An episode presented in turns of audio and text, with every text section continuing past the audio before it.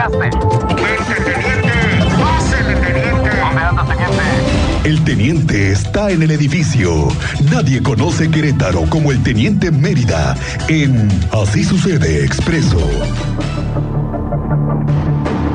¿Qué pasó, Teniente Mérida? ¿Cómo te va? Muy buenas tardes. Muy buenas tardes, Miguel Ángel. Muy buenas tardes, Cristian. Teniente, Nuestra audiencia, muy buenas tardes. Vaya fin muy de semana, accidentado y teniente. qué fin de semana, ¿no? Oiga, no, no, no, sí, no, no se pudo ahora sí echar uno una pestañita porque a cada ratito había algo que cubrir y sí, sí estuvo bastante movido ¿eh? y no solo en relación a accidentes, sino eh, pues agresiones con arma de fuego. Comenzamos, si quieren, en la de Dolores Acuchitlancito, que esa les estábamos dando al inicio, que varios sujetos a bordo de una camioneta, ahí en una de las calles de ahí de Dolores de Acuchitlancito, se topa con tres personas y así, sin mediar palabra, empiezan a disparar en contra de estas personas. Uno intenta refugiarse ahí en un como baldío, un terrenito ahí. Ahí intenta esconderse, pero es alcanzado por los disparos. Más adelante, en la esquina de Los Pinos y Mezquites, ahí en la esquina termina otra persona, eh, primero lesionada por proyectil de arma de fuego, junto con otra, pero también lamentablemente estos dos primeros pierden la vida, el tercero todavía es trasladado con signos vitales a un hospital, como les refería, a San Juan del Río. Momentos después llegó autoridades, Policía Municipal de Pedro Escobedo, la Policía Estatal, policías de investigación, la Fiscalía. Realizaron todas las diligencias que se tienen que hacer, hallaron indicios balísticos, habría que fijarlos, levantarlos, agregarlos a la carpeta. Se montó un operativo para tratar de dar con este vehículo. No, ya no hubo mayor información en relación a esto de sí o no lo logran la captura de los responsables y ya ahí quedó el reporte con dos personas sin vida y una más lesionada en Dolores de Ajuchitlancito. Al día siguiente, pero ahora en San Clemente, también en Pedro Escobedo, ambos, ambas localidades de Pedro Escobedo, se da una riña con arma de fuego en contra de tres personas. Estos vecinos de la misma comunidad de San Clemente se señaló que las autoridades tenían ya pues identificados a los responsables del- de esta agresión con arma de fuego. Se hizo el reporte al 911 y también policías municipales de Pedro Escobedo acudieron para tomar conocimiento. Se les brindó atención médica a los tres masculinos y aparte se dio, eh, se le avisó a la Fiscalía General del Estado para comenzar con la respectiva carpeta de investigación y tratar de dar también con los probables responsables, que en este caso sí se encuentran identificados. Ahora esperar resultados por parte de la Fiscalía, porque ya son carpetas de investigación que ya están en manos de la Fiscalía General del Estado. Ya en la noche, otra riña, pero ahora en San Vicente Ferrer el Marqués. La riña también se señaló entre conocidos, sale un arma de fuego a relucir, disparan en contra de dos personas. Un conocido de ellos lo que hace es rápidamente subirlos a un vehículo particular,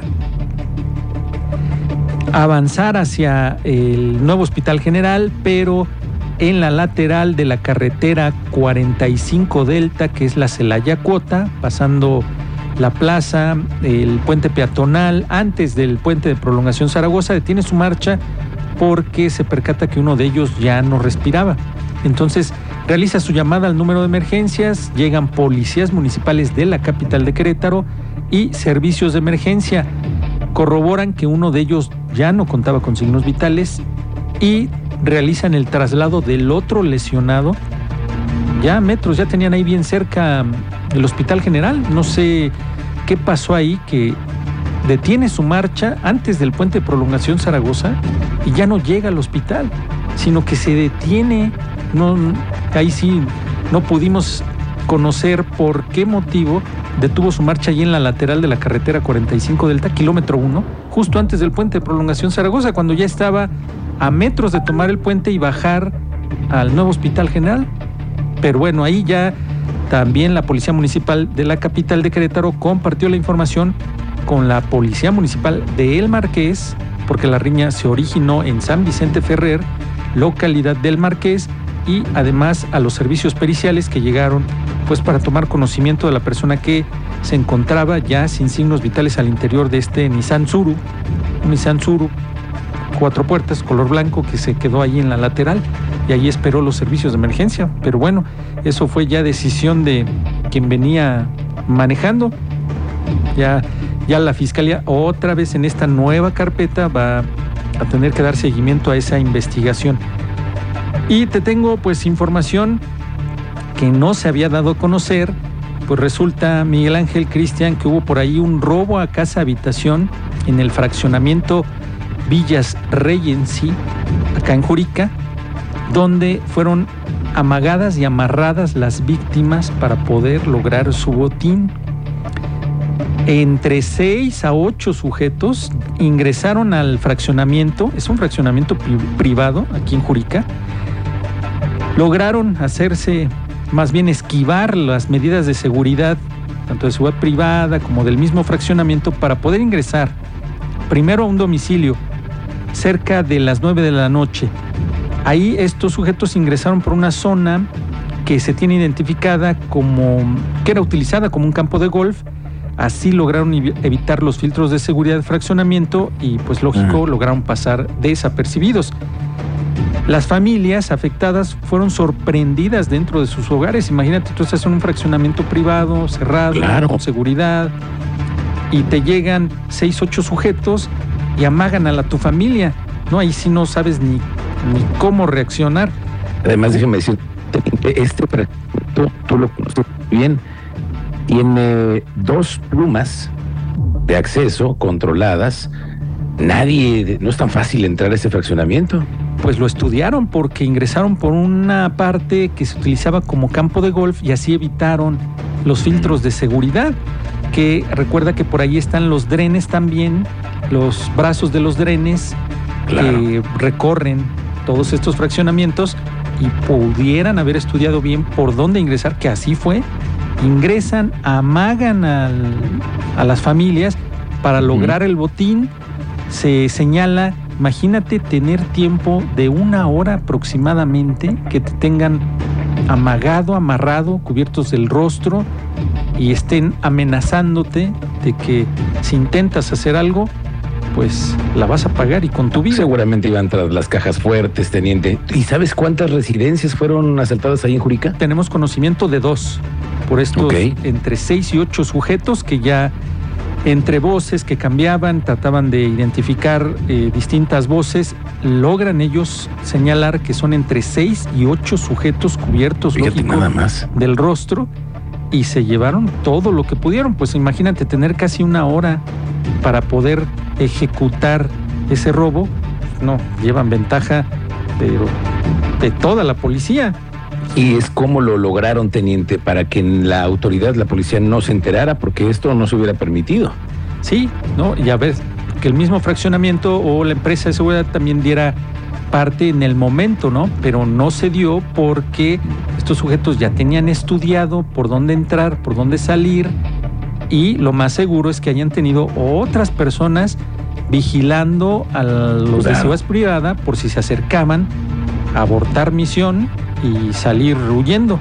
Pero aquí lograron ejecutarlo con éxito en dos casas habitación de este fraccionamiento, ¿eh, Miguel Ángel? Y fíjate, teniente, que en Jurica existe esta modalidad, ¿no? Es el fraccionamiento Jurica que es de libre acceso, pero hay privadas, hay zonas residenciales privadas en donde están cuatro o cinco casas, pequeños lugares en donde hay seguridad privada, pero este es uno de los supuestamente de los residenciales más seguros o un poquito más selectos de Jurica, que es el Regency, en donde además hay pocas casas, ¿eh? No es un Sí, lugar no es- tan Tan- poblado todavía y acceso Sí, sí, sí.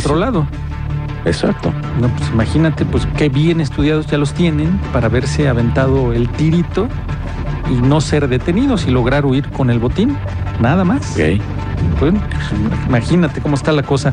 A ver qué dice la fiscalía. Sí, pues ya se iniciaron carpeta de investigación a darle seguimiento por el delito de robo a casa habitación. Bueno, te platico una buena. Fíjate que hemos hablado aquí y hemos dado seguimiento a los brazaletes que implementa la Secretaría de Seguridad Pública del municipio Sí. de Querétaro que le llamaron a ese programa de la mano por tu seguridad. Bueno, el antecedente es de que fueron canalizados a Jurica por medio del C4 en el que se reportaba de una persona adulta que salió de su domicilio y no recordaba cómo regresar. Se da parte este personal que es especializado, llega y hace contacto con una mujer de 64 años de edad que se encontraba desorientada, pero ¿qué crees?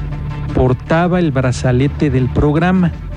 Entonces, como ya se nos había explicado y lo hemos dado a conocer, ellos son los únicos que pueden consultar la información en la base de datos de este brazalete. Con eso lograron ubicar la dirección en la colonia La Loma, por lo que de inmediato se le trasladó y una vez que ya estuvo con sus familiares, fue entregada ya a sus seres queridos y esta es una muestra de que ese programa está funcionando y tiene resultados positivos con un simple brazalete que no tan fácil tampoco se lo retiran y contiene los datos que única y exclusivamente conoce la Secretaría de Seguridad Pública del municipio. Si nosotros queremos leer el brazalete, no tenemos ni la tecnología y no sabemos la base de datos, cómo ingresar para conocer esos datos. Únicamente lo tiene la policía y así, pues en esta ocasión, con éxito, una mujer de 64 años de edad fue reintegrada con sus familiares. Y hace ratito, Miguel Ángel, ya para cerrar, dabas parte de una rueda de prensa de la creación Ah, de una asociación. Esta asociación está conformada por policías de Querétaro, ya jubilados.